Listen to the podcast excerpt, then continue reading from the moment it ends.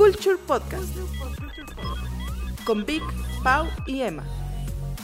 Lo más destacado de la cultura pop, cine, televisión, música, farándula. Esta producción de Digital Post comienza ahora. Culture Podcast 19, bienvenidos amigos, Eh, yo soy Vic y aquí está Emma conmigo, como cada ocho días. Hola, hola, yo soy Emma. Y pues ya 19, mano. ¿Qué vamos a hacer para los 20? Pues... Hay que hacer un top o algo, ¿no? ¿Hacemos un conteo? Pues tal vez nuestro capítulo prometido de la academia Ándale, hay que hacer nuestro, cap- eh, nuestro capítulo de la academia. o, o- o algo parecido. Ujú. Y nada, pues bienvenidos, nos da mucho gusto que nos estén acompañando nuevamente Ujú. en este, el nuevo podcast favorito de México. No es por nada, pero sí, ¿eh? ¿Qué rating estamos teniendo? Yo por lo menos en mi casa sí, Sí. ¿sabes? O sea, llego a mi casa y, ah, ya escuché el podcast. Ah, bueno, gracias. Sí, sí, sí. ese- entre al menos entre amigos y conocidos, top, sí, el podcast es el número podcast más escuchado de México. Y bueno, pues hoy tenemos muchos temas, así que arranquemos rápido y vamos Yes. con esto. Estrenos.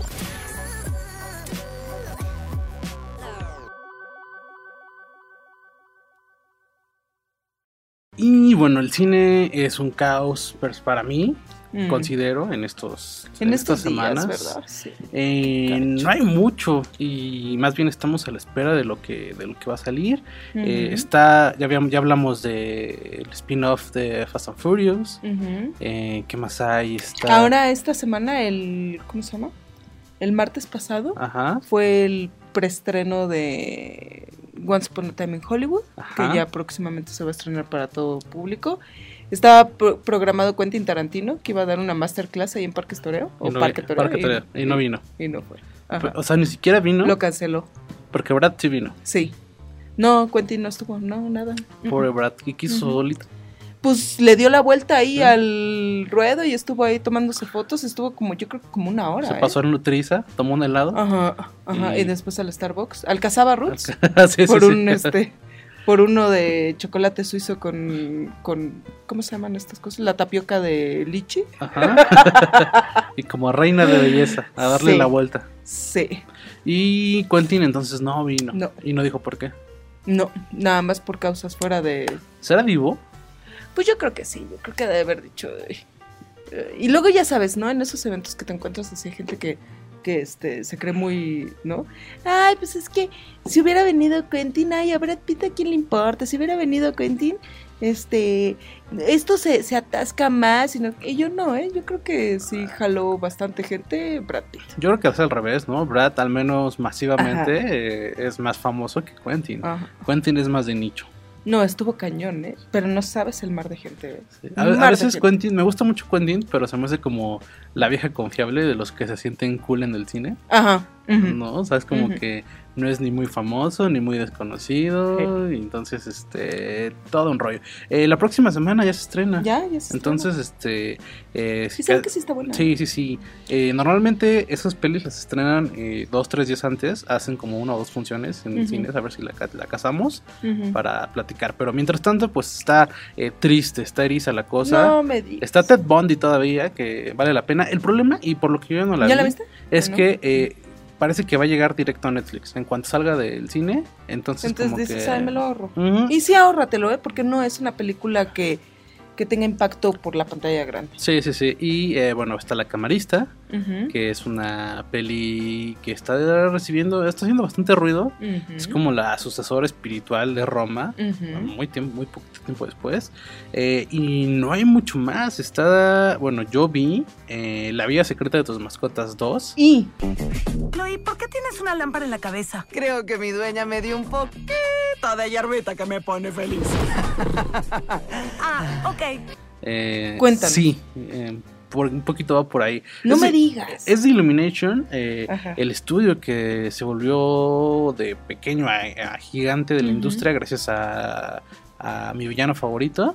Eh, y bueno, pues es la secuela directa de lo que vimos hace tres años, me parece, con. La secreta de sus mascotas. Eh, pasa el tiempo y sigo pensando lo mismo. Es una gran propuesta, una gran idea, una gran premisa, muy mal ejecutada. Eh, creo que comete los mismos errores que la primera. Es una historia muy débil, muy cortada, muy eh, sin ritmo. Eh, entiendo que es una película para niños, pero la ven muchos adultos, al menos en mi función eran puros adultos. Entonces, este... ¿Y es para, sí es para, Sí es para niños? niños, sí es para niños. Tiene eh, dos, tres chistes que creo que no les no le entenderán. Es el, mismo rollo que las películas de Pixar, que son para niños, pero eh, tienen temas mucho más este, eh, adultos. Aquí eh, es que sabes que aquí tiene mucho protagonismo Snowball, el conejito que la voz la da Eugenio Derbez. Eh, le dieron mucho mayor ¿La protagonismo. viste en español o en inglés? Sí, la vi en español. Solo, bueno, al menos la donde yo fui, eh, solo había funciones en, en español. Eh, y bueno, las de 3D y demás, ¿no? Entonces, este. ¿Y si te gustó No. el doblaje? Eh, ah, el doblaje sí, el doblaje sí está, está, está, está, está pasable, no, no es perfecto, pero está, está bueno. Eugenio Derbez me divirtió más de lo que, de lo que imaginaba, eh, pero aún así siento que se quedó corta la película. O sea, creo que tenía expectativas muy bajas, eh, la superaron, pero al final se me hace una película eh, que la verdad se disfruta mucho más en streaming, en tu casa, cuando ya esté en alguna plataforma. Eh, son de esas que las pones para hacer ruido en la tele nada más. ¿sabes? Y estar haciendo cosas y eso, ¿no? Sí, la historia es bastante pobre, está mucho más pobre que la primera. Creo que es peor que la primera. Y desbancó a... ¿Qué fue? ¿Cu- a ¿Qué película desbancó a X-Men en Estados Unidos? En taquilla, eh, es que, o sea, al final viene fuerte la película. Es una película eh, que genera mucho marketing. Incluso eh, pasa a un centro comercial y ya hay mochilas y juguetes. Entonces, este, es una Ujú. es de esas películas que están hechas para. ad- además, es el fin del verano, ¿no? Con esta se cierra la, la época del verano. Entonces, los, no sé si entraron los niños a la escuela, pero es la última película que pueden ver en vacaciones. Eh, las recomendaciones. Tienes hijos, sobrinos, quieres quedar bien con el sobrino de alguien, este, vela. Esta te va a entretener. Ujú. Eh, sí vas a bostezar un par de veces. Si no, la verdad, si no tienes pequeños, pasa. ¿Y está en inglés? ¿Sí está en inglés en algún lado? ¿La viste Eh, cuando buscaste en cartelera? Pues yo nada más chequé, o sea, nada más chequé en, en la universidad y en Patio Universidad, que es cuando estaba, estaba cerca por ahí. eh, no chequé en otros cines. Eh, pero normalmente en Cinemex es cuando hay más eh, tiene más funciones en inglés cuando son animadas. Mm. Pero sí hay que, yo creo que en Reforma, ¿sabes? Como este. ¿Pudiste ver El Rey León en español? No, ya no, no, No, se me antojó ya. No, horrible, ¿eh? No, no, no. Fíjate que yo este, eh, estaba platicando con un, con un conocido, eh, bueno, un amigo, y, y me contó que vio la del Rey León en, en español. Pero es de estas personas que es Contreras, ¿no? Todo lo que tú opinas está mal, ¿no? Entonces yo le decía, no, pues es que a mí en español no me, no me gustó. Ay, ay, quiero de eso de que, ay, quiero probar estas hamburguesas. Ay, son las peores hamburguesas del planeta, ¿no? Y yo así de, ay, güey, ok, ¿no? Y este, y me contó, ah, se me hizo increíble, encantadora, maravillosa, fascinante, el doblaje es lo mejor, sí. Y yo así de, a lo mejor soy yo Ajá. la que soy demasiado exigente Para el doblaje. para el doblaje. Eh, no, es que Pero, no, ya no la vi, entonces no, no podré decirte. Eh, ahorita que Y estabas hablando con de eso- esta sí te gustó, Eh, pero sí te gustó el doblaje. Sí, pero. Porque o sea, Eugenio Derbez luego puede ser un poco exageradito, un poco... co- Es que sabes que aquí creo que y- e incluso vi entrevistas y lo que quiere hacer es es que al final su voz es, es, es muy Es- no, no la puedes este es, es inconfundible, ¿no? Entonces, de repente incluso él habla que a veces en las grabaciones se le sale la voz del burro o la de la de Mushu de Mulan, ¿no? Entonces como que se nota que se esfuerza mucho para tener tener un tono que vaya con este con, con su superhéroe. con el personaje. Ajá, creo que tal vez la ventaja es que como eh, es, es tu personaje es protagonista, pero sale como la mitad del tiempo, no, no tiene tantas líneas como... eh, entonces yo creo que de ahí sale como un buen resultado. Eh, también en el doblaje está el escorpión dorado, que es este. Alex Montiel. Está Chumel Torres. Entonces est- estamos en esta época los en la que los youtubers influencers son este las voces. Recordemos que Sonic va a ser Luisito Comunica. Entonces, este. eh, y el escorpión dorado ya van como dos, tres películas en las que trabaja como actor de doblaje. Entonces, este.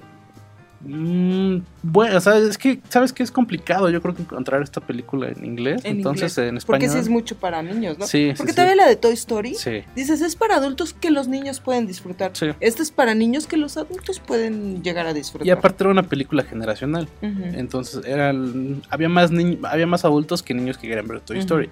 En este caso, pues, obviamente son los niños. Eh, si tienes mascotas, obviamente te, te, te entretiene, te identificas con algunos personajes. Los perritos que salen en la 1 tienen muy poquito, un poquito, peso, Mm. poquito peso en esta. La película termina siendo de Max, ya ni siquiera del perro grande, el, que sube, el que llega en la 1 a, a quitarle su lugar, y de Snowball. Eh. Son ellos dos.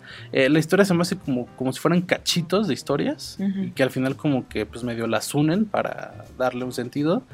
Eh, pero no, si no tienes niños chiquitos, yo no la recomiendo. No, no, no vale mucho la pena verla. Ok, Y bueno, pues eso es nuestro. Te gusta eriza la cosa en el cine. ok. Lo único bueno son los, las palomitas de Doritos.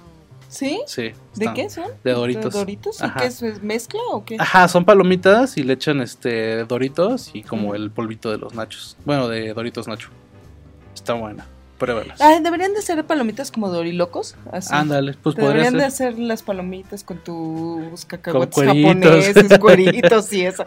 Eso fíjate que ahí sí yo le entraba, ¿eh? Sí, ser. Vamos a, a, a- a escribirle al señor Cinepolis. A ver si. Va, para que lo aplique. Ok, Yo también tengo un estreno, pero mi estreno va con esto. ok.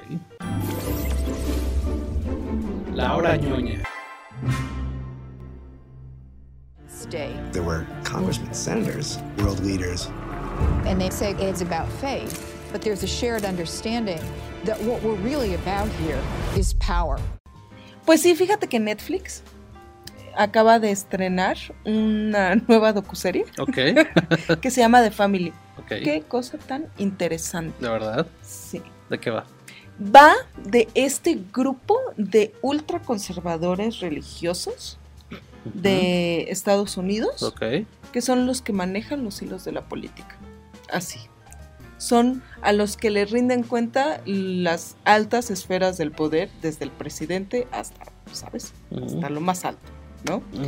Eh, es una es muy reveladora porque luego dices pero por qué fregados están insistiendo con esto o con esto no cuando ves noticias de, de Estados Unidos y, esa es la respuesta. Cómo este pequeño grupo quiere mantener el poder cómo van por ejemplo cubriendo cosas que para a lo mejor para el exterior son así de arrepiéntete y sigue a Cristo y lo que sea no y Jesús lo designa todo y hay que ser buenos y no sé qué no sé cuándo pero cuando un senador o un congresista es cachado con la amante, con este, con las drogas, con el, ¿no? Sexo Que gay casi o no lo que pasa, sea, ¿no? y entonces ya lo, lo, lo encubren y hacen así como que, ay, sí, no, pues ya, ya oramos por él y pues ya se arregló, ¿no? Ese tipo de cosas, ¿no? Ok. Entonces, pero te va contando desde el inicio cómo empiezan de verdad como una familia en la que van a rezar, a orar, a apoyarse unos a otros mutuamente para la salvación de sus almas y seguir a Cristo.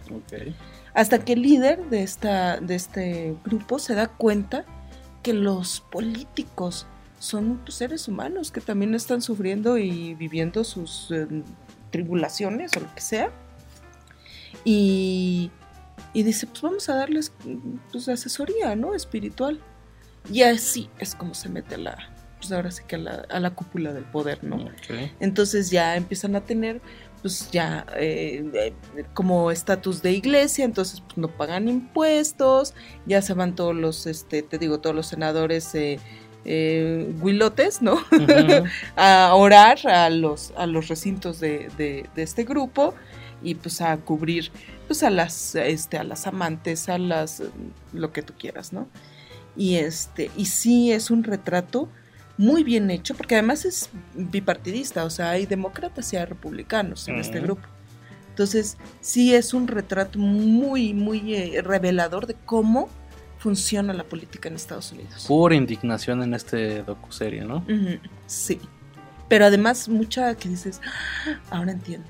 Ahora entiendo porque es tan importante que este se haga el desayuno este de hay un desayuno que todos los años se hace en el que el que va el, el presidente que es de Prayer Breakfast, que es un, un desayuno en el que van los grandes políticos este, pues, a, a alabar a Dios. ¿no? Y ahí está el presidente, y están todos los senadores, y el líder de las mayorías, y lo que tú quieras, ¿no? Te explican cómo este grupo fue el que creó ese, ese desayuno, ¿no? Entonces dices, ¡ay! ¡ay! ¿no? Está cañón, está cañón porque te revela mucho de cómo funciona el poder en Estados Unidos. ¿Cuánto dura este, este proyecto? Eh, son cinco episodios de una hora, Cinco horitas. cinco horitas. Pero Sí. vale la pena, ¿no? Vale la pena, está muy bien hecho. Está muy bien hecho y tiene, tiene entrevistas con gente que dices, ay, mira, no me lo imaginaba, ¿no? Por ejemplo, tiene entrevistas con gente que estuvo en el, en, en el grupo y se salió, cosas así, y con políticos importantes. Tiene declaraciones, por ejemplo, de Jimmy Carter, que fue un presidente Sí, sí, Estados sí. Unidos, y cuenta cómo este grupo, eh, pues imagínate, fue del 76 al 80, y- del 77 al 81 presidente. Ujú. Y en esos cuatro años en los que él fue presidente, logró una reunión entre los líderes de Palestina y de Israel. Imagínate, ¿no? Del- creo que no era Palestina, creo que eran árabes, Ajá. Saudita, musulmanes y, y judíos. Y logró una, una que se reunieran para pues, estrechar manos y todo eso en esta casa de retiro que tiene el presidente en Camp David. Y el grupo que logró esa reunión fue la familia, porque así se llama, la familia. Así Pues- se llama el documental. La Family. De familia. Mucho poder Mucho poder. y mucha indignación en estas Y mucha lana. Sí, cómo seguro. se mueve lana, cómo se mueven influencias. Si luego dices aquí, putz, la corrupción, no, hombre, allá está cañón, pero está cañón, ¿eh? Sí, sí, seguro. Ujú. Sí, ¿no? Eh, y bueno, pues entonces, este, eh, palomita, Palomita. recomendable. Sí, Eh, hay, que, palomita Dior. hay que dejar de lado un rato mariposa de barrio, este, cuando si te conocí gusta al la cosa Chapo. de la, de la... Fíjate que cuando conocí al Chapo está buena, ¿eh? Sí, yo la paré a los 20 minutos. ¿En serio? Sí. Yo creo que porque ya venía de mucha narcoserie, como que dije, ay, ya, too much. Eh, pero fíjate, entonces me la perdí. Sí, es buena. Fíjate que ya, al principio sí, porque al principio te trazan, bueno, ya que estamos en la hora ñoña, es una, es una, es un documental de cómo Kate del Castillo conoció al Chapo. Guzmán y cómo sucedió toda esta entrevista. Con este, al principio que es en donde tú la paraste, pues sí, es- son los papás y la hermana, pues hablando de qué aventada es esta chava y se salió por la ventana y estaba ahí en, al borde del abismo cuando era una niña, entonces Sí, eso cuenta te su dice, historia de... Sí, Ajá, sí, sí. Te dice que sí, uy, que era bien aventada y no temía por su seguridad y eso. Pero cuando ya comienza a relatarte cómo la contacta el abogado del Chapo, cómo es que la llevan y la traen y eso Se pone duro. brutal. Sí. Brutal porque dices, madre santa. Sí. Yo ahí me, me, me, te lo juro, ¿eh? Es, es que al principio empieza como, ay, crecimos en un departamentito de Ajá. 300 metros cuadrados en Polanco. Sáltense de- eso, sáltense Sí, eso, sí, porque no te, no, no, según, eh, yo creo que el documental intenta, es de Pigmenio Ibarra además, ¿no? Eh, o es algo así, ¿no? O él participa o algo. Y este, y es según esto, pues para hacer construcción del carácter de Kate del Castillo. No lo necesitas. Sí, no. Si el documental empieza en el momento en el que dice, se me acercó el abogado, me llevó a las trajineras en la noche, porque hay un momento en el que Sí, la lleva por las trajineras en la noche, a las 12 de la noche, para poder encontrarnos con otra persona que a lo mejor me va a dar no sé qué, no sé cuánto. Si empiezas con eso, ya te das cuenta de cómo es el carácter de esta, de esta, de esta mujer. Qué tan, sí, intrépida y lo que tú quieras, pero también temeraria y un poco, este, ir- e irresponsable, ¿sabes? E irresponsable. Sí. Entonces, Que incluso ya lo dice, ¿no? Que Sí, fue muy irresponsable. una irresponsabilidad cañona. Pero sí la, la llegas a entender porque dices, güey, ya están ahí. ¿Cómo les dices que no? O sea, llega un güey aquí y te dice, el Chapo quiere hablar contigo. Sí, no. ¿Tú le dices que no? Sí, no, como te zafas, ¿no? ¿Cómo te zafas de eso? En una trajinera a las 12 de la noche, navegando ahí por los canales de Xochimilco, ¿qué? ¿Cómo le haces? Sí, a- a- hay puntos en la vida en los que en los que no hay retorno. Entonces, este, si ya metiste un pie, pues ni Eh, modo. ya está, está, está complicado. Y al final, eh, o sea, ya viendo en perspectiva, no le fue tan mal. O sea, No, pues está viva, sigue viva. ¿sabes? Su carrera revivió. Que, que al final, recordemos que Kate tampoco era la gran actriz. O sea, tenía dos, tres proyectillos, pero eh, justo en el momento en el que la contactaron, no tenía nada importante y llevaba un rato. O sea, es de las que, como William Levy, que se fueron a probar a Estados Ajá, Unidos y y, nada. nada. O sea, Pobrecilla. salen en el CSI Miami y cosas así, Ajá, pero que es la Rosa Guadalupe de allá, pero eh, este, nada Sí, más. Sí. Y fíjate que yo la paré porque justo ah, había terminado la serie del Chapo, que qué mal termina, o sea, la última temporada es, ¿Verdad? es horrible. ¿Verdad? Y con, con la Irán Castillo haciendo de Kate De que Castillo, sí, bastante. Es lo peor. Es una paradoja bien último chistosa. capítulo o ese Los capítulo- últimos dos son, que es como doble más o menos. Sí, está horrible. Luego esta onda como que imagina, como que imagina cómo hubiera sido su futuro. Sí, sí, sí, es horrible. Eso es espantoso. termina muy Todo lo mal. del principio está muy está bien. muy buena la serie. Las primeras dos temporadas, la última sí está bastante Sí, sí, sí. débil y los últimos dos capítulos eh, para el olvido. Pero bueno, eh, hablamos de The Family, eh, se la Ay, por recomendamos. Ah, por cierto, by the way. Este, y pues nada, vamos a lo que sigue. A lo que sí. Farándula. No one could deny. Don't you ever say I just walked away. I will always want you. Y bueno, pues regresamos a nuestra sección más picante del podcast. Eh, hoy tenemos un par de pues de bombazos, ¿no? Ujú. La- un- bueno, creo que La los- noticia de la semana. Sí, y creo que ninguno de los dos se veía venir. Eh, la primera es esta, pues la, la pareja de ensueño eh, terminó, eh, pues ya eh, después, a un año de haberse casado, Miley Cyrus. Ocho y- meses, ¿no? Ocho meses, sí, o sea, creo que ni un año. Eh, este, Miley Cyrus con Liam Hemsworth, que es el Ay, hermano de, sí. de, de Thor, este, se divorcian. Es el de los Juegos del Hambre, ¿no? Sí, sí, sí. Sí, creo que su carrera ha sido un poquito más discreta. ah, eh, pero sí, también lleva un, un camino ya recorrido en el cine. Eh, se divorcian y bueno, pues duele bastante para los fans, obviamente, de, de Miley. Porque ella era como la típica chica eh, Disney que quebró en la adolescencia. Ujú. Y incluso cuando vino a México generó una polémica cuando se pasó por las nalgas el, Ah, la, bandera de ¿no? México. Creo que la vetaron, la multaron, los promotores les fue mal. Este, rec- también recordamos la vez que cuando la llevaron a, a, a Guadalajara, me parece, este, que de hecho el que los llevó, curiosamente era el, era el manager del Wherever Tomorrow Crew. Y, y- y- Pues también, y- y ¿cómo la anécdota es que supuestamente él eh, quemó todos sus, sus ahorros para llevar a Miley Cyrus porque como era estaba de moda, dijo, no, con Miley ya la armé Ya y creo que no llenó ni la mitad de, de- de las entradas. Y tuvo que llevar al, al, al Wherever y todo su crew a, a firmar autógrafos para ja- jalar, Para gente. Y sí lo, lo o sea, sí, sí jaló gente Estamos hablando de la época en la que el- ese crew era el más famoso en México. Ajá. Pero este, sí, Miley Cyrus ven- tenía una muy mala racha, una muy mala imagen. Sí. Era la Britney Spears Jr. Sí, sí, sí. Y, y Liam fue justo el que la... pues, Como que la sacó, la ¿no? sacó. Lo que pasa, sí, como que cuando ella cayó en la... Porque han estado, eh, ¿no? O sea, juntos y separados, juntos y separados. Sí, o sea, sí. como que regresan, cortan, regresan, cortan, regresan, cortan. Porque se supone que se conocieron en la película esta, la última canción, ¿la has visto? La última canción, ¿no? Ajá, ¿no? Es una película, Ajá. rápido, resumen en fa. Es una película en la que ella es, es hija de Greg Kinnear. Ajá. El Greg Kinnear está componiendo una canción, creo. Ajá. Y este, y la mamá, los papás están separados y la mamá los lleva y él, él tiene una casa en la playa. Y la mamá lleva a los hijos, que es Miley Cyrus y otra hermana, creo, o hermano, este, a que pasen el verano con, con el papá. Y ella odia al papá, ¿no? Y el papá pues ahí tratando de ganárselos y eso, y es así como que chica medio rebelde. Y Liam. Hemsworth es el que la, la pues como que empiezan a andar y se gustan y todo eso y pues por él, que es así más modosito y eso, como que ya ella se empieza a portar mejor, ¿no? O sea, y en la vida real pasó lo mismo. Y en la vida real pasó lo mismo. Sí, sí, o sea, iban y venían, pero es una relación tóxica. Es Eh, una relación literal. tóxica.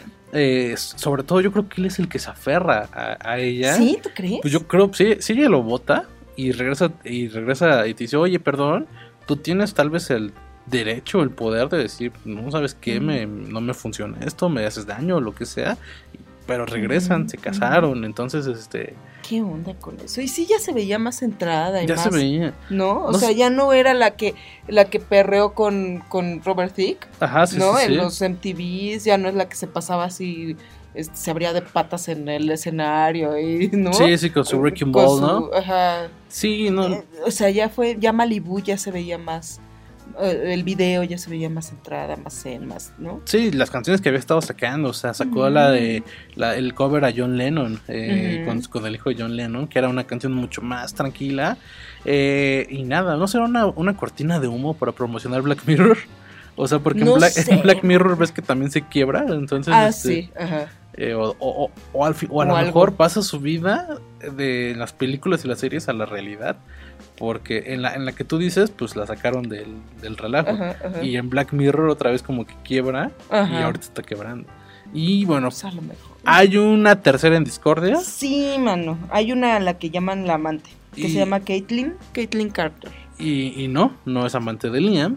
Es la amante de Miley Cyrus, que Sí. incluso ya las cacharon este, en la playita, ¿no? Ajá. Este, Ahí en un yate y eso, ¿no? Ah. Un yate de verdad, no como el de la Joss. sí, sí, sí. Ándale, no como la lancha de ellos. Sí, no es, la, no es lancha, este sí es yate. Sí, sí, sí. Me recuerda un poco la historia de amor de Yolanda Andrade y Verónica eh, Castro, la mamá de, de Cristian Castro, porque se dice que están casadas. No es cierto. Hay un rumor y salió una, una foto viejita en la que están en Acapulco y, y- y- y según le estaban este, poniendo bronceador y todo. No es cierto. Sí, sí, sí, sí. O sea, eh, esta, esta Yolanda los, lo, lo ha negado, pero como que cuando le preguntan... Yolanda la de Mojo, ¿no? La de Mojo. Ajá, se ríe. O sea, como que. O sea, es que ella hace un. Y luego po- casada con Verónica Castro. hace poco- dobla la edad casi. Sí. Pero fíjate que todavía está pues, su guapetona. La, o sea. Si te gusta el plástico. Sí, bueno, eso sí. Eso sí. Ah. Este, hace un, hace poquito ella dijo que se casó en Ámsterdam con una, una persona muy famosa y muy querida en México. Entonces, como que de ahí salieron muchos rumores, ¿no? Desde que se había casado con esta, la otra, la de Mojo, la otra de. Mojo. Este. Con Montserrat. ¿no? Ajá, y bueno, barajaron varias, este, varias famosas. Y de repente salió el chisme de que era Verónica Castro. Y, y Mm. Ujú. salió una foto en la que hace como 10 años habían dicho que, que Verónica Castro y esta eh, Yolanda andaban. Y me recuerda esta foto de Miley Cyrus con su amante. ¿Crees que regrese Miley con Liam? Pues no sé, yo luego digo, ya esto ya es el fin, pero pues con estas relaciones. ¿Y sabes qué es lo más Ya. triste? Que al día siguiente de que se soltó esta bomba fue el cumpleaños de, de Chris Hemsworth. ¿En Y serio? ya me imagino el cumpleaños cómo habrá estado. Así de, ay, hermanito, ¿quieres venir? No, gracias. no, ando sad. Ay, ando solo. Ando dejado. Híjole, sí, sí me gustaba esa parejita. No es mi pareja favorita No. de Hollywood. ¿Sabes cuál es mi pareja favorita de Hollywood? ¿Cuál? Este, mm, eh, Deadpool con... Ryan Reynolds con, con la pues con la mujer este cómo se llama la de la vida de Adeline la de Gossip Girl cómo se ah llama está ay no, no me acuerdo ay a ver gente ayúdenos trivia trivia cómo se llama la, la marida de de, de Ryan Reynolds Ryan Reynolds espérate se llama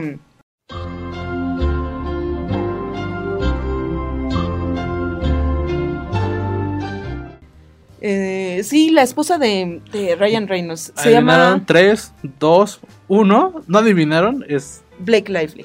ok Blake Lively, que fíjate que también es así, como que luego dices, "Eh", pues sacó una película re buena en la que la está persiguiendo un tiburón en, en el mar. ajá Muy bien, ¿eh? sí Y se conocían precisamente en el set, creo que de Linterna Verde. ok. Verde. ajá ajá Y ahí fue donde se enamoraron y son súper chistosos. sí Lo único es de que yo ya no quiero decir, porque cada vez que digo, ay, esta parejita está bien padre, truena truena. La parejita de Chris Pratt y Anna Faris Ajá. era súper chistosa. y, Y, tronó. mira cómo, cómo terminó. Entonces así como que luego ya no quiero decir. oye Ana Faris ya no anda con nadie verdad Pues según esto, pues quién sabe, creo que no. no verdad sí, No. Le, sí le pegó la, El Chris Pratt es el que sí Ya anda se- con. ya se casó. casó con el- la, hija, de. Schwarzenegger de, Schwarzer- de Schwarzenegger. sí sí sí Bueno, Ah. y luego, ¿y tú crees que sí se. Yo creo sí que-? Ah, es que, de- es que, ¿sabes qué? Liam se me hace como el tiernito, medio Ajá. sumiso. No Mm. sumiso, sino como, pues bueno, a ver. Así de, ay, a ver qué pasa. Sí, entonces, O sea, yo creo que podría andar con alguien mejor, eh, al menos más estable, eh, pero pues el amor es el amor. A mí me gustaba la pareja que hacía con Jennifer Lawrence. O sea, aunque no es la pareja de la película, Sí. pero ellos dos juntos, Ay, mira. pero ella es medio higadito, ¿no? Sí, O sea, a mí se me a mí hace. se me hace bien simpática. No sé. Sí. O sea, Que se, se burlan mucho de ella porque siempre es así como de, ay, soy tan, tan normal y me pasan problemas tan normales, ¿no? sí, sí, sí. Y este, y se burlan, hay un sketch de, ¿cómo se llama? De Saturday Night Live en la que Ariana Grande la está Imitando. imitando. ¿ah? Y es así como de, ay, sí, es que soy una persona tan normal. Soy Jennifer Lawrence, una exitosísima actriz, pero, uy, cuando tengo antojos me puedo acabar la, la, la bolsa entera de Doritos, ¿no? Así Ah, de sí. sea, ¿no? Sí, sí, sí. Y de- te da una risa porque sí, así es la, la chava, ¿no? I'm just like a snackaholic. I mean, I love Pringles. If no one's looking, I'll eat like a whole can. Like every day is my cheat day, you know what I mean? Oh, oh, how annoyingly relatable. Pero se me hace simpaticona, Sí. pues yo digo. Pues hay que buscarle novia a Liam Hemsworth. Y mira que no han, y, y, y además a mí, ¿sabes qué es lo que me choca de esto? De que así que dijeras, ay, pedos así, cañones, este, que hayan tenido un escándalo así de mediático cañón. Pues no, ¿eh? Porque hay otros matrimonios que a pesar de, escándalos fuertes, graves, ahí andan. ahí andan, Sí, como sí. la Ludvica Paleta con el Emiliano Salinas, ¿eh? Está cañón. Ahí qué pasó. Es una. Es, es un tema muy delicado. Está bien cañón ese, ese tema. Así que pues vamos a agarrarlo con pincitas. Ajá. Porque hay nueva, na- nueva información. Resumen, Ajá. rápido, así, en fa. Hay, una, hay un grupo que se llama Nexium. Este, el líder es Keith Ranier y reclutaba a mujeres que pues fueran pues, de poder adquisitivo, ¿no? Pero que este, necesitaran pues, un boost de eh, autoestima y de conocimiento de, de emprendimiento. Era una era un grupo que hacía pues, eh, cosas de, de motivación y superación personal, no nada más para mujeres, sino también había hombres. Piramidal. Ajá, medio piramidal, ¿eh? Sí. O sea, como Trova Life, Sí, Fifi. Ajá, pero fifi, pero super ultra fifi, ¿eh? Sí, Porque sí, no sí. era así de, ay, cómprate tu kit por 500 pesos, ¿no? No, sí Aquí era- sí son miles de dólares, ¿no? Para tu, este, tu Blu-ray, Sí. ¿no? De introducción al sistema, Sí, ¿no? sí, sí. La, eh, el- la red de Nexium tenía una, pues, como franquicia aquí en México y el director general era Emiliano Salinas. El esposo de El esposo de, de Paleta. Ludvica Paleta. Pues qué padre, qué bueno, ¿no? Puro ahí fifi, de verdad. Así todos los de las Lomas y los de Santa Fe, pues se metieron a este programa, pues para autosuperarse y Sí. crecer interna y externamente. Y de repente se suelta la bomba de que este güey Keith Ranier Ajá. este, utilizaba a las chavas que reclutaba en su, en su grupo como esclavas sexuales. E incluso las marcaba, como si fueran reses. así. Ok. Eh, eh, Este es el mismo caso del de la chica de Smallville. Ese, Es el mismo. es el mismo, es el mismo. Que ella sí ya la metieron a la cárcel, ¿no? Sí, está cañón. Creo que ahí como que sí medio, em, ¿cómo se llama? Eh, habló con, con la fiscalía pues para que le redujeran la, Claro, la- la sentencia. pero sí se acepta- la es que. Sí, ella aceptó, o sea, al final sí dijo sí soy culpable. Entonces, Y la chava ya hasta quiso reclutar a la Emma Watson y eso. Sí, ¿no? a varias famosas, cabrón. sí, sí, sí. Sí, y se decía incluso, pues ya cuando, ah, porque además empieza el juicio ya en Estados Unidos y varias este, personas del mundo, pues ahora sí que de Fifilandia, aquí en México, Los este, Whitexicans. los Whitexicans empezaron a salir, empezaron los nombres a salir en el juicio de allá. Y mencionaban a Emiliano, mencionaban a una Carol o algo así, que es, resulta ser la hija del- de un periodista importante este, mencionaron a varias personas en el juicio. Y pues han estado como que en este proceso de ir esclareciendo, ¿cómo se llama? La pues. Sí, no, pues está haciendo como toda la cadena de mandos que tal vez había adentro. ¿Quién sabía y quién no sabía? O sea, al esposo Ajá. de Ludvika lo acusan por saber de Mm, lo que los esclavos pasando. sexuales. O sea, porque eh, Y no hacer la, empresa era eh, como este, esta onda piramidal de, de, de- de tú puedes hacerlo, pero atrás estaba esta onda de la, la esclavitud sexual y se le acusa al esposo de Ludvika de que él sabía qué onda. que él sabía qué onda. Porque incluso parece ser que el asistente de, en una declaración, parece ser que había una casa en donde la, en donde tenían, ah, llevaban a las mujeres y ahí era donde les hacían los tatuajes y eso, porque las marcas eran las iniciales de Kiss Ranier, o donde grababan los videos sexuales o eso, ¿no? Porque luego, ay, pues ah, se me antoja verlas a ustedes dos, ¿no? Ahí teniendo relaciones. Oye, pero estas esclavas eran solo para él o como Sí, que las él. vendía? Las para solo para él. ¿Y, y, y- y cómo las hacía esclavas? O sea, ¿la- las obligaba, les daba el Pues coco? estaban como lavadas del, Ya del cerebro, o sea- entonces sí era así como de, ay, pues para mí, que no sé qué, y como las otras, ay, sí, eres nuestro gran líder, pues sí, ¿sabes? Ok. O sea, daban su dinero y aparte las... la- Les lavaba el coco. Sí. Hagan de cuenta que es como el capítulo de Los Simpson cuando hacen la secta de, de estos como Illuminati, donde todos aceptan menos Homero. Así ahí va la onda. Así, así era. ¿Y cómo se implicó a Emiliano Salinas? Parece ser que su asistente o su mano derecha este, prestaba la casa en donde se hacían esas cosas. O sea, él venía a ahí- México a... Ajá. Ok. O venía a México o luego en casas de Los Ángeles y eso, así. Entonces, sí esto así estaba cabrón. O sea, sí, sí estuvieron a punto de, ¿no? De decir este cuate lo sabía todo. Al parecer no se le ha podido este, comprobar nada y él mismo declaró que en cuanto se enteró de que esto estaba Se salió pasando, algo así, ¿no? renunció. Ok, ¿y el caso ahorita en qué va? Ahorita el caso está en que se supone, según declaraciones de Ludvika, porque ahora ya Ludvika ya salió eh, por primera vez a contar su verdad. Esta situación ya se resolvió en los tribunales de Estados Unidos, ya se aclaró y pues a Emiliano no lo llamaron eh, a- ni, ni a declarar, aclarar que estamos en contra y repudiamos cualquier acto de violencia y cualquier acto que denigre a cualquier persona. ¿no? Y pues que ya, ya se esclareció todo en Estados Unidos y ya no tiene broncas ni nada, ya pueden respirar tranquilos porque no se le ha comprobado nada en eso. A él ya, a la Alison Mack también, ¿no? Sí, los dos al Este, bote, ¿no? Pero yo creo que sí fue muy difícil atar los lazos a este dos, porque creo que, o sea, la, la franquicia en México se llamaba dos, ¿por qué? No me acuerdo. Pero este, pero sí no pudieron comprobar que esto que pasaba en Nexium este, venía de o se filtró a México, ¿no? Sí, y está, está, está grueso está este, este asunto. Y, y nada, o sea, y, y- y está pues, el beneficio de la duda, ¿no? Igual y sí no sabía, o sea, no, no, no, no, no lo sabemos. Eh, yo creo que en un par de años sale un documental o un algo en donde Sí. te cuenten, si no el caso, al menos la historia de cómo se hizo la empresa y cómo está. eh, porque Como no- que era Nexium, Sí, ¿no? Y- porque no es, no es la, la primera y tristemente no creo que sea la última eh, empresa que haga este tipo de, de- de cosas. A lo mejor no cosas sexuales, pero sí tenga detrás Sí, hay eh, una cochinada y media, ¿no? Sí, Entonces, sí. este, Pero sí estuvo rudo aquí en México, porque pues te digo, ¿no? Eran así hijos de periodistas, este, familiares de, de políticos súper importantes de México, Y- ¿no? Pues, y no se reveló, o sea, o sea, porque creo que sí hubo, ¿no? Que había mexicanas que también habían sido esclavizadas, ¿no? sí, Pero sí, ninguna famosa. Pero ninguna famosa. Y que, o que hayan dicho, ay, este. Es que, ¿sabes qué? Los triste- Emiliano me mandó y me dijo, pues ahora te vas y te marcas. Sí. Es que eso, eso es lo que necesita la fiscalía. Necesitaría ese testimonio Sí. o esa prueba, ese correo en el que Emiliano Salinas dijera, este, ahí les mando dos viejas para que las marquen y las esclavicen sexualmente.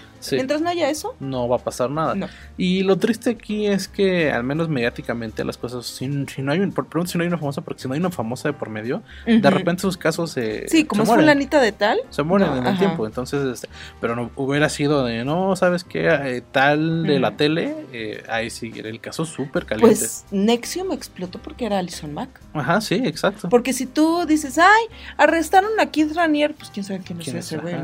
Pero ay, este, la de Smallville La de Small- reclutaba- era ¿no? justo la de Smallville. ni La siquiera de Smallville reclutaba mujeres este, para secta sexual de un güey, ¿no? Oye, qué, cabrón. qué mala ha sido la vida para los de Smallville, ¿eh? Sí, ¿verdad? El Tom Welling ya no hizo nada. Nada. La esta... La otra vez lo vi en una película y ni lo reconocí. Hasta el final. Es que sí, se puso feo también. Es otra Ajá. cosa. Porque era el galancito de los 2000 Ajá. eh, Y no, se puso gachito. Ajá. Y ya no hizo nada. La que hacía de Lana Lang también. Está en una serie. Este. Estaba en una de La Bella y la Bestia o algo así, ¿no? mm, Lo que yo recuerdo es que estaba en una serie como tipo. Estas como Chicago Fire. Como esas como. que le encantan a- allá en Estados Unidos, eh, pero no era muy famosa la serie, le hizo un acto pues, en el bote y el ex Luthor se retiró de, De la de actuación, la actuación, ¿verdad? no le gustaba actuar y él, de hecho, es, él sale de, la, de Smallville como en la séptima temporada y ya no regresó, por, y regresó al final nada más, al- y de hecho dicen que fue de a huevísimo, pero no le gustaba la actuación y dice que la fama que le generó, hay, hay mucha gente que no puede con la fama Sí, eh, y no pudo con la fama, hay que hacer un top de eso. de los famosos que no Que pudieron no, con la fama. que no pudieron con la fama. Sí, y bueno, pues mientras tanto pasemos a nuestra siguiente sección, un poquito más, este, eh, con más luz, ¿no? Que, que todo está, Pues dices. pues yo digo, vamos. Claqueta. Ayer tuvimos la fortuna de echarnos un taco de ojo gracias a la llegada de Brad, mi amor, Pitt, a México. El actor visitó nuestro país para promocionar su más reciente filme Once Upon a Time in Hollywood.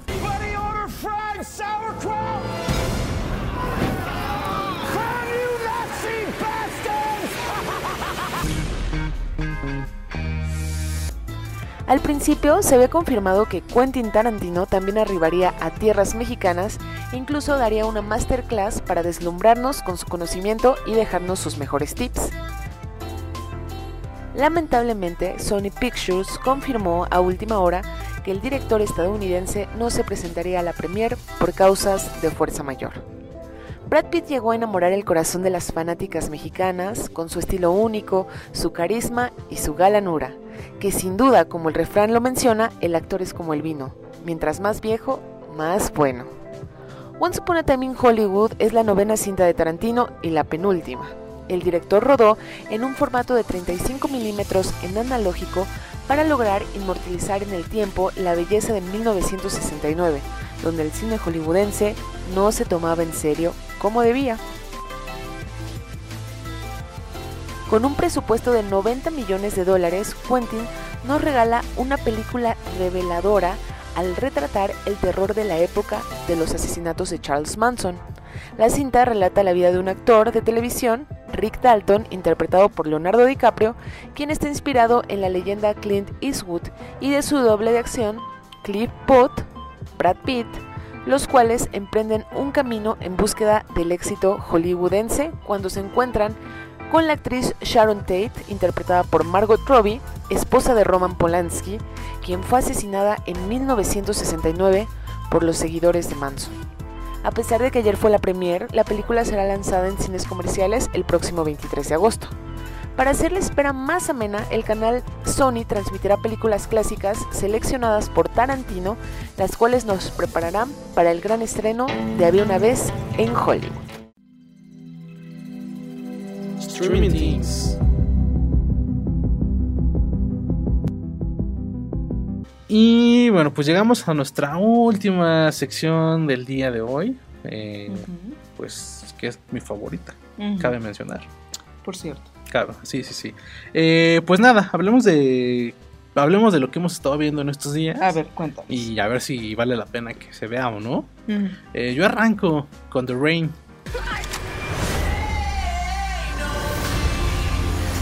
Hvorfor med dig, Martin? Ejer hun dig? Es una. ¿Y si está buena? Eh, vamos por partes. Es, es de, es de Netflix. eh, y bueno, ya se anunció que se va a cancelar para la. Bueno, ya, ya está cancelada. Ay, gracias por la Sí, recomendación. sí. ¿eh?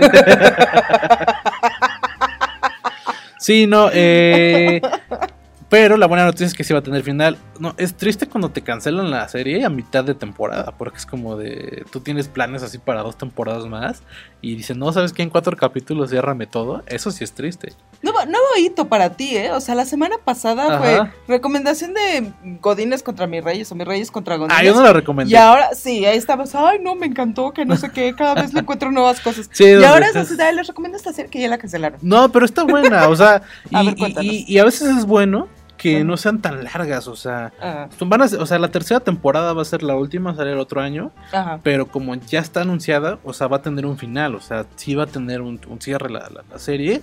Es danesa, extraño, ¿no? Yo no conocía ninguna serie danesa. Ah, ajá. Es de ciencia ficción, eh, es original de Netflix. ¿Sabes cuál serie? Ah, no, pero no sé si era danesa. Había una que, The Killing.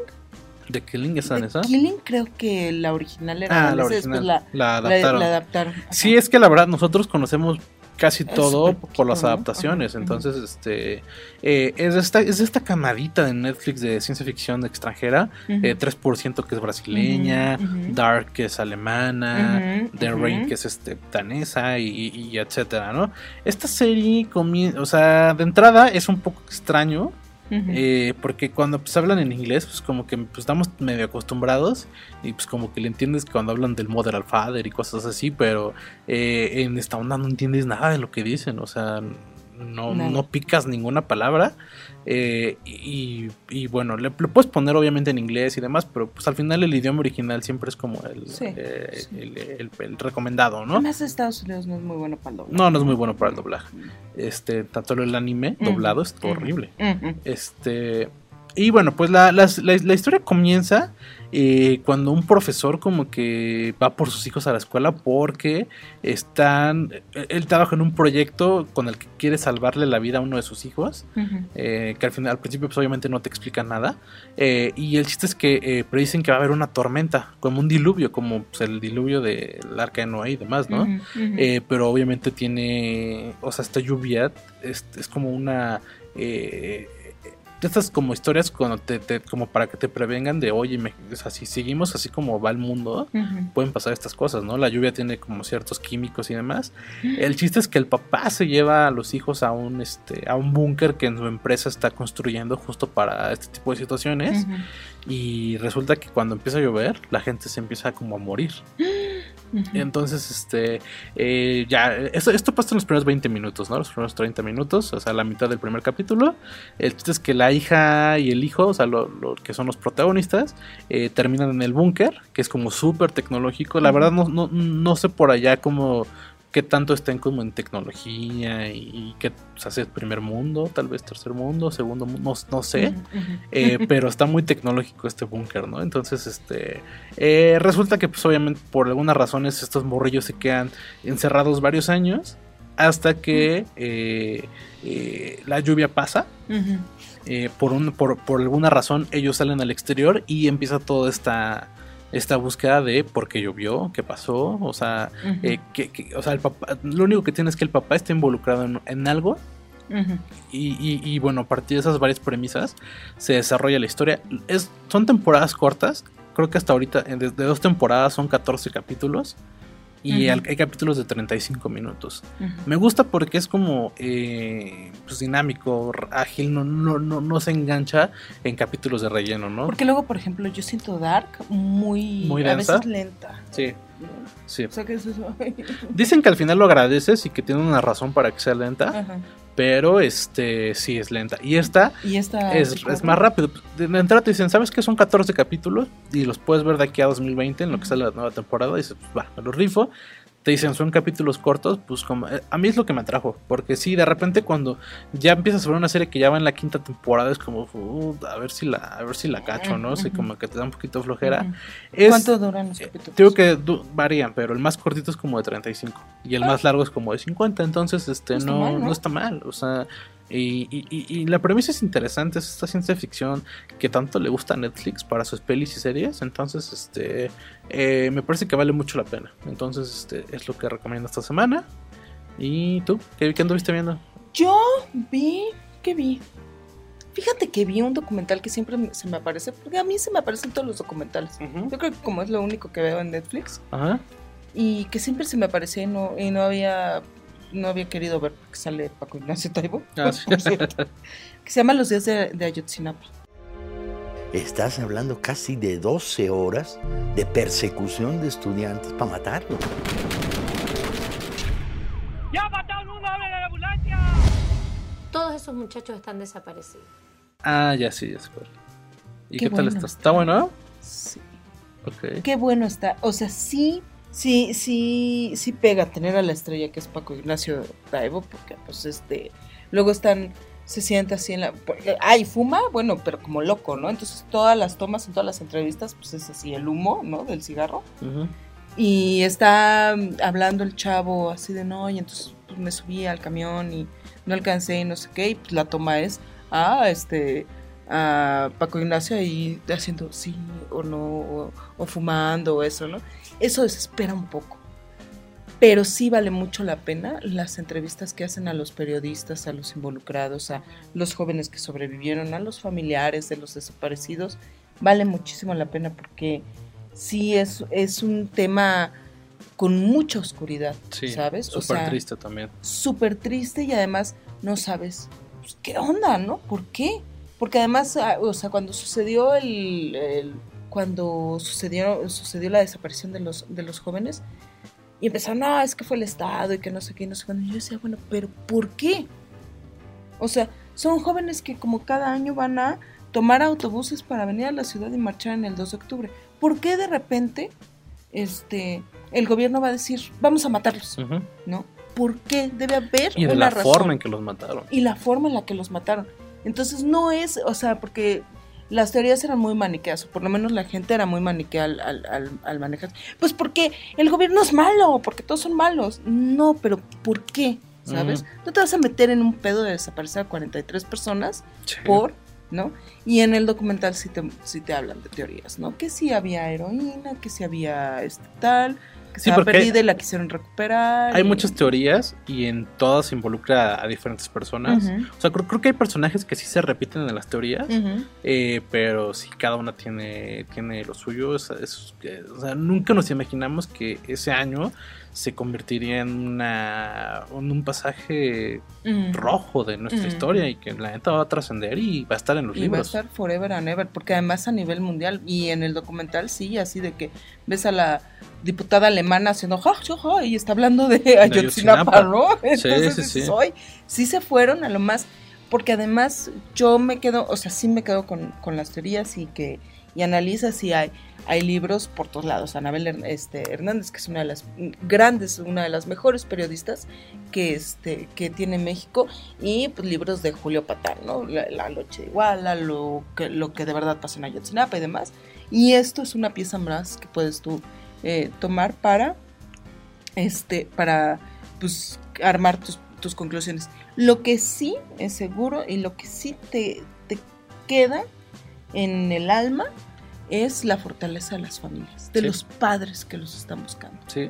Mucho tiempo estuvieron aquí en el centro de la ciudad, sea, en campamento, bueno, ahí por la Alameda y demás. Eh, eh, ¿qué, qué- qué crees que ofrezca este documental? O sea, porque hay muchos, hay muchas películas, Ujú, documentales, o sea, sí, sí vale la pena sobre otros. Fíjate que lo que ofrece es el. Porque había uno que decía que, ¿cómo era? Yotzinapa Paso de Tortuga o algo así. Este lo que tiene es que te, te da la voz de los periodistas que estuvieron ahí en el momento, ¿sabes? O sea, que investigaron. Y yo me fui y saqué, y eh, tata, este, tiene la voz de los sobrevivientes, tiene la voz de los padres, tiene la voz de los expertos este, extranjeros que vinieron, porque ya ves que vinieron unos de Argentina, después llegaron unos de Chile, ¿no? Y te explican por qué sacaron las conclusiones que sacaron. Porque luego es así como que ves y dices, ay, entonces los expertos de Argentina dijeron que sí, que ese hueso tenía el ADN de, ¿no? Pero después, y, y en este documental, ajá, sí, pero ese hueso no estaba en los restos del basurero de Cocul. Ese hueso se había extraído de una bolsa que dice que encontraron en el río. La, eh, el hueso se extrajo de la bolsa antes de que nosotros llegáramos. Entonces no sabemos si de verdad estaba en esa bolsa, qué onda, ¿no?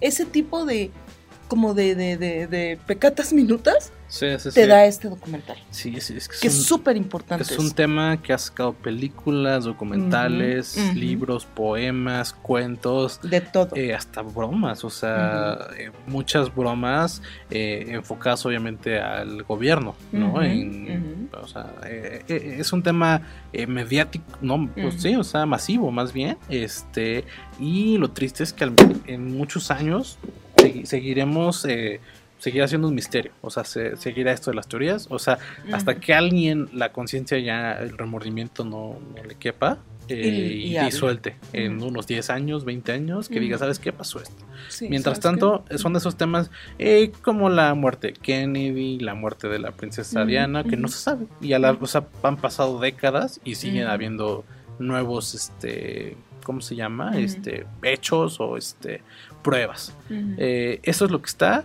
Y bueno, pues yo, esta es la última semana que hablo de The Office, porque esta semana ya la termino. No, God! No, God, please, no! No! No! Ya la termino. No me digas. Sí. ¿Qué tal? ¿Qué tal te ha ido? Muy mal. ¿Cuál ha sido tu experiencia? No, o sea, la, la- la La, serie... última temporada ya no te está No, la, la última temporada está muy, muy triste. O sea, sí te saca sonrisas y como que ya está- es que ya estás enamorado de los personajes. O sea, Mm. eh, eh, eh, es como este esta necesidad de saber qué sigue pasando en sus vidas. Creo que por eso funcionan mucho esas, esas series o así como 10 años después, ¿sabes? Porque pues es como la necesidad de saber qué pasa con el personaje, pero ya no propone nada. Incluso ya varios personajes. La, la novena temporada empieza con eh, varios personajes que se salen del, del cast regular. Es como pues, ya hicieron su vida, le, le ponen Adiós. fin a los siglos.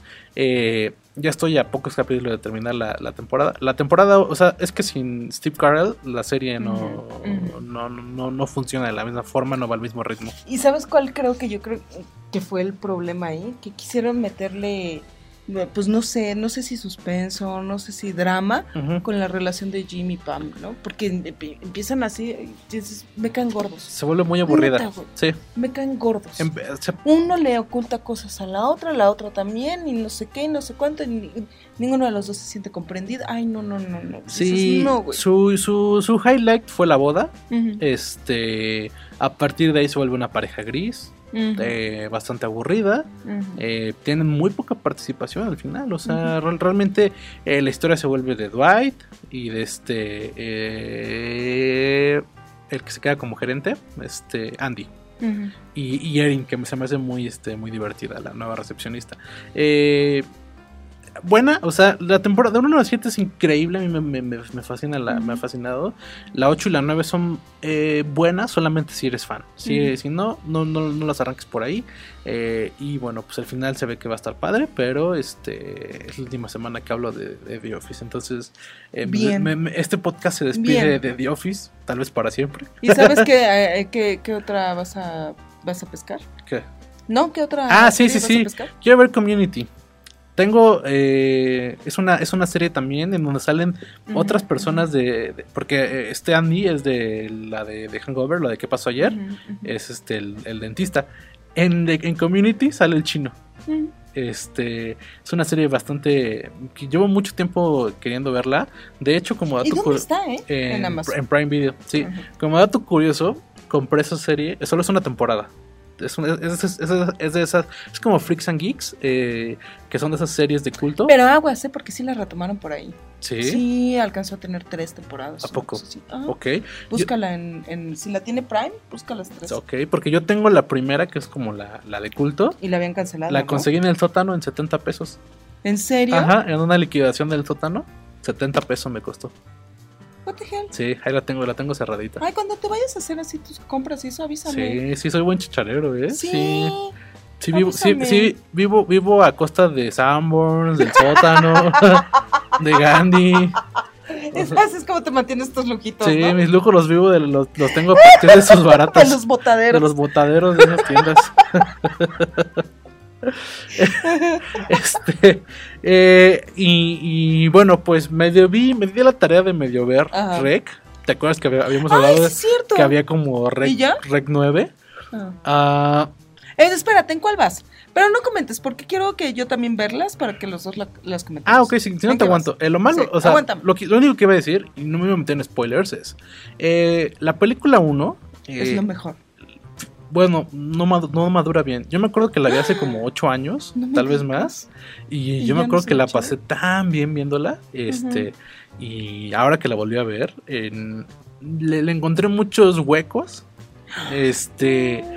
Pero la, bueno, la buena noticia es que también hay como. Hay, hay pequeñitos detalles que solo entiendes cuando ya ves las siguientes. Como que te abren como medio las ventanitas, como que te, te- te dan a entender lo que viene en, la, en, la, en, la- en las películas. Eh, y nada, o sea, si te gusta el cine de zombies eh, o, o de este como postapocalíptico, sí vale la pena verlas, son cortitas.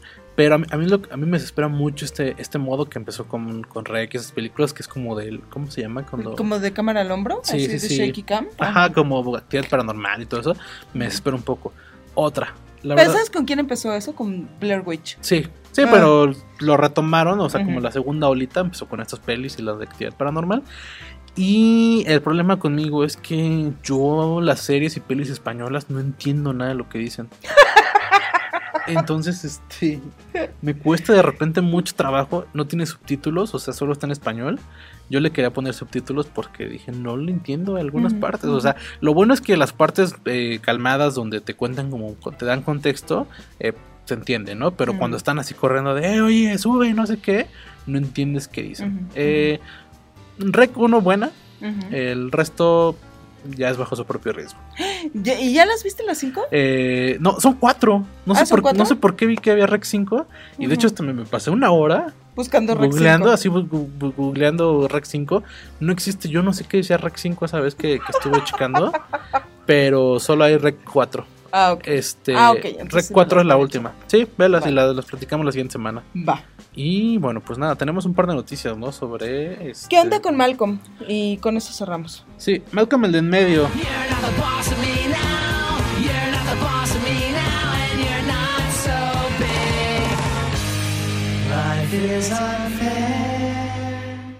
Gran serie, ¿no? Nunca la vi. ¿Nunca viste Malcolm? Nunca Mejor ve Malcolm. Está en claro video, toda la serie. Eh, Véanla. ¿Sí? Sí. Y no es- soy mucho de, y- de- No soy de series que hablen de familias quejumbrosas. Sí, ¿no? Clase Me medieras. cagan esos. La- las familias quejumbrosas en las que la, mamá se queja al marido, el marido de la mamá, los hijos de los papás y del hermano y los hermanos de la... No, no soporto eso. Pues Malcolm es. A mí me gusta. ¿Ah, sí? a mí sí me gusta, sí. ¿Dices así? Eh, sí, no. O sea, al final. eh, es que Malcolm tiene todo esto. Tiene como todo este aire, como. la- toda esta herencia noventera. Que se mantuvo en los primeros años de los 2000 Ujú. Y bueno, es una historia, obviamente. ya, eh, o sea, la vimos en el 5000 veces. O sea, todo el mundo sabe que ama Malcolm. Ujú. Entonces vamos a, a- a lo que es, ¿no? Eh, la serie termina. Spoilers. eh, si nunca llegaron a ver el final. Eh, termina en que Malcolm es este niño que, que- tiene, que sabe un montón de cosas y que tiene un futuro prometedor. De hecho, en varios capítulos Lois dice que solamente eh, está eh, solamente sigue cuerda y sigue como pues viva, o sea, como porque es una familia según muy pobre, o sea, por eso es pobre con dos coches y casa con cinco cuartos. con- y con jardín. Ajá. Es la- el contraste, ¿no? Con Ajá. México. Pero, este. Y Lois tiene la esperanza de que Malcolm va a salvar a todos. Dice: Yo sé que este Reese es un tonto, que tus hermanos no van a hacer nada. Pero yo sé que tú vas a volverte millonario y vas a salvarnos a todos. Entonces, este, al final termina en que Malcolm está en la universidad, pero eh, es conserje de la universidad. Eh, entonces, o sea que... Ajá, así termina la serie, ¿no? Es como pues, un, un toque gracioso. Eh, entonces, este, obviamente te da a entender que a lo mejor, o sea, que sí puede tener un futuro brillante, pero que de momento pues, le toca este, ser el conserje de la escuela, ¿no? Eh, resulta que Frankie Muniz, que tristemente hace un, hace un tiempo había revelado que tiene un problema en la cabeza y que no, que ya no recuerda mucho de, Ah, sí, es cierto. que ya no se acuerda qué onda ya no con se Malcolm. acuerda qué onda, ¿no? Ni co- pero episodios enteros de las grabaciones, ¿no? Sí, no, no. acuerdo. Así que le dicen, oye, ¿te acuerdas cuando este en el detrás de cámara hiciste esto? No me acuerdo. No, no me acuerdo. Entonces, este. Y su carrera, la verdad, se fue para abajo. O sea, en, en el momento de Malcolm, pues ves que hasta actuaba con Hilary Duff y tenía dos, tres pelis. Cuando creció, este. No, adiós. adiós, es- se volvió piloto de coches y, y- y- y poco más. Entonces, eh, pero pues obviamente es como estos actores de Star Trek y Star Wars que es de los Power Rangers que no volvieron a hacer nada en su vida, pero viven de convenciones. Así Malcolm, ¿no? Entonces de repente lo invitan a, a lados donde se habla de Malcolm. Y en una entrevista le preguntaron que qué onda con el fútbol, si va a ver alguna vez algo más de Malcolm. Y dijo que se está escribiendo una película. Eh, dijo que Brian Cranston, que ahora pues es el del varo, este, Sí, pues. está súper involucrado, está muy emocionado. Entonces yo me imagino que él está inyectando dinero para el proyecto. Eh, dice que están todos involucrados, o sea, por lo menos la familia. Solamente hay una persona que no quiso decir quién, que no, que no ha querido. Yo imagino que tal vez es, no, pues quién sabe, ¿no? O sea, ¿La eh, mamá? ¿O la mamá sí está? yo creo que la mamá sí, porque al final ella sí siguió en la actuación. O sea, el problema es que salen muy pocos, que en muy, pocas series. Este, eh, yo creo que ha de ser uno de los hermanos el que no quiera. Este, pero que dice que él confía que en, pues, en, el en algún momento ya eh, doble la mano y diga que sí. Pero dice Frankie Muniz que este, él quiere que sea una temporada completa de 7 o 10 capítulos en donde se cuente qué pasó con, con ellos. O sea, va a ser una va a ser el Malcolm en el medio 10 años después. Eh, entonces está ¿Pero qué va a ser? ¿Va a ser peli es- o qué va a ser? ahorita es película, pero dice que le está metiendo presión para que el proyecto se haga más grande y se vuelva una temporada, una temporada, la séptima temporada. Entonces, este, eh, la buena noticia es que sí va a haber algo. O sea, si hay algo de Malcolm en camino. La mejor es que, o sea, en el peor de los casos va a ser una peli, porque pues, al final en una hora y media no te cuentan muy bien qué pasó. En el mejor de los casos va a ser una serie completa. Eh, no han dicho en dónde, ni cómo, ni nada, pero eh, 2020 es como la ventana en la que se, se, se den más detalles. Entonces, eh, Y a ti sí te gustan A mí me esas encanta- cosas, me encanta ¿no? Malcolm. Así de que regresen las series, a mí me caga. a mí, o sea, eh, cuando, estás- cuando, cuando eres muy fan de, de- de una serie, eh, eh, es, está interesante. Pero la ves simplemente por el morbo, ya no la disfrutas. Es como, o sea, es como que lo estás medio ve, viendo. O sea, por ejemplo, te digo, The Office ya la, la veo, pero pues estoy jugando Candy Crush o estoy en el celular, ¿sabes? Ya no, ya no le tengo, le pongo la atención. Eh, mm, en este tipo, si me sacan Malcolm 10 años después, sí la veo, pero no con la misma. ¿Sabes? Con, no con la misma expectativa. Entonces, este. También yo, es que yo también soy mucho de la onda de que las últimas temporadas, del menos de mis series favoritas, nunca son Siempre buenas. son flojas, nunca ¿no? son buenas. Entonces, este. Eh, pues a ver qué pasa. A mí me choca todo. Este- Este renacimiento de las, de las series, a mí me. Will and Grace, Fuller, Fuller House, House ya está cancelada. Beverly Hills. Pues sí, man. Es que no. Créate algo nuevo. Sí, es, es que, ¿sabes qué es el problema? Me chocan esas cosas, de verdad. Dices, créate algo nuevo, pero cuando alguien, alguien que está muy casado con un proyecto saca algo nuevo, nunca funciona. Entonces, este también es, es bien extraño. O sea, como que hacen nuevas IPs, pero como que quieren traerse el humor que tenían antes, ¿no? O sea, y estamos en una época, sobre todo en la comedia, las temporadas ya duran dos, las series duran dos temporadas, tres temporadas, o sea, incluso cuando este, ¿cómo se llama el que, el que se mató? El que hacía la voz de la- del, del genio de Aladdin, este... Eh, Robin Williams. Robin Williams, antes de, de matarse, este, hizo tres series y ninguna le funcionó. Entonces, este, y era, y era él. Entonces, este, es complicado. Sí, pues. Entonces, Sí, pero tampoco me hubiera gustado, por ejemplo, un Morco, ah, Mindy Mork, ¿no? ¿Cómo se llamaba su serie esta en la que él era un extraterrestre? ah, es- and Mindy. Ajá. 20 años después no, no hubiera Sí, funcionado, no, ¿sabes? tal vez es que Malcolm Y es hubiera tenido una temporada igual en Netflix. Malcolm es de culto, entonces este creo que la buena noticia es que por ejemplo Fuller House se vio muy ambicioso al Ujú, querer sacar una serie, o sea, bueno, como que Ujú. fuera una serie nueva. Malcolm está diciendo es una temporada para darle el cierre, sobre todo porque pues quedaron muchas este, muchas dudas. A mí me encantaría, por ejemplo, que eh, que hubiera series que sí te quedaron bien así como de oye qué onda que regresaran y te contaran el final no entonces este eh, y en la comedia pasa eso muchos actores se quedan encasillados en sus papeles y, y nada y ahorita es una mala racha. The Ranch ya la cancelaron. Santa Clarita Diet ya la cancelaron este Fuller House ya la cancelaron. Yo me acuerdo que Santa Clarita Diet cuando salió dijo, no, qué mala está y que no sé qué, no sé cuándo la criticaron un buen. Y ahora es así, De "No. ¿Cómo te atreves, Netflix, Sí. a cancelarme esto? De hecho, los fans están, queri- están queriendo meter varo para que se mantenga la serie. Ay, es que el problema, a mí, a mí el problema con esa serie fue que se me hizo medio grotesca. Porque sí que había que el vómito verde Ay, como de. Scary Movie. y- Ay, no. Sí, no, Mm. entonces... ¿Sabes a mí cuál me ofendió un poco? La de Gilmore Girls. Que Ah. regresaron para hacer esta temporada Como de navideña, ¿no? Gilmore Girls, no, el, eh, eh, un año o algo así. Ajá. Y entonces cada capítulo era, creo que una estación, creo que eran cuatro capítulos. Ajá, sí, sí, sí. Era primavera, verano, otoño, invierno.